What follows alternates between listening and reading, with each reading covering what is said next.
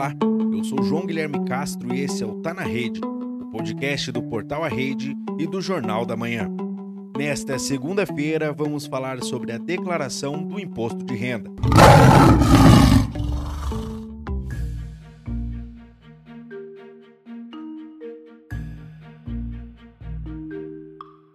A Receita Federal inicia hoje o período para a declaração do imposto de renda de 2020. Prazo é das 8 da manhã de hoje, 2 de março, e vai até às 11 horas e 59 minutos da noite de 30 de abril. A Delegacia da Receita Federal em Ponta Grossa espera receber a declaração de 219 mil contribuintes de todos os municípios que compõem a jurisdição. Somente na cidade de Ponta Grossa, a estimativa da Receita Federal é de que 69 mil contribuintes façam a declaração até o dia 30 de abril. O dado representa um crescimento de 2% comparado com o ano passado. O delegado da Receita Federal em Ponta Grossa, Demétrios de Moura Soares, conversou com o Tá na Rede e explicou os detalhes da declaração. Delegado, questão que todo contribuinte se faz na hora da declaração. Quem é obrigado a declarar? Excelente pergunta.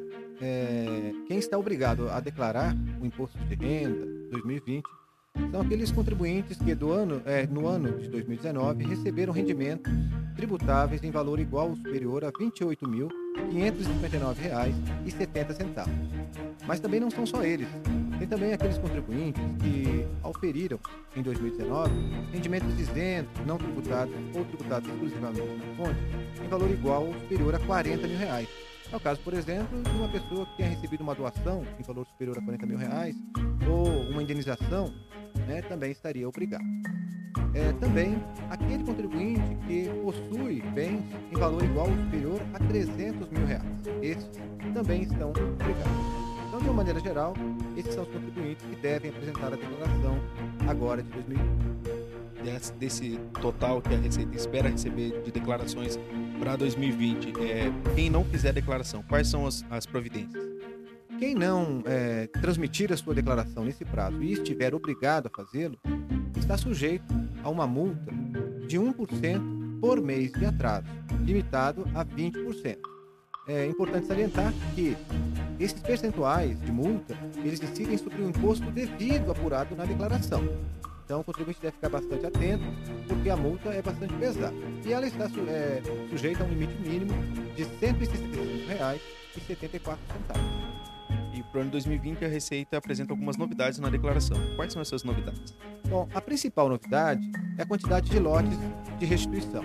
Até então nós tínhamos sete lotes que iam de junho a dezembro e a partir desse ano serão cinco lotes apenas de maio a setembro.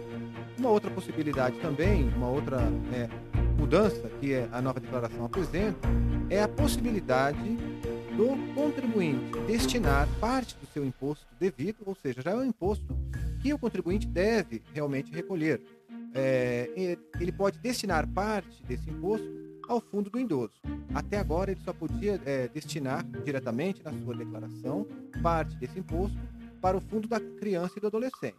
Agora, na aba destinações é, diretamente na declaração, ele vai encontrar lá duas abas. Né? Então, na ficha, ele vai encontrar duas abas.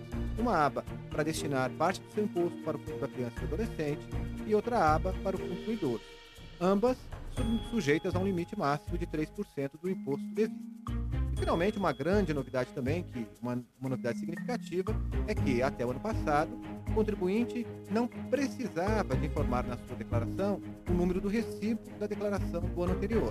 A partir de 2020, se em 2019 ele oferiu rendimentos tributáveis em montante igual ou superior a 200 mil reais, ele obrigatoriamente vai ter que informar o número do recibo da declaração do ano anterior. O programa para fazer a declaração já está disponível para ser baixado na página da Receita Federal. O procedimento é gratuito para o contribuinte. O prazo é a partir das 8 horas da manhã de 2 de março e segue até as 11h59 da noite de 30 de abril. Esse foi o Tá na Rede, uma produção do Portal A Rede e do Jornal da Manhã. Esperamos você na nossa próxima edição. Até mais.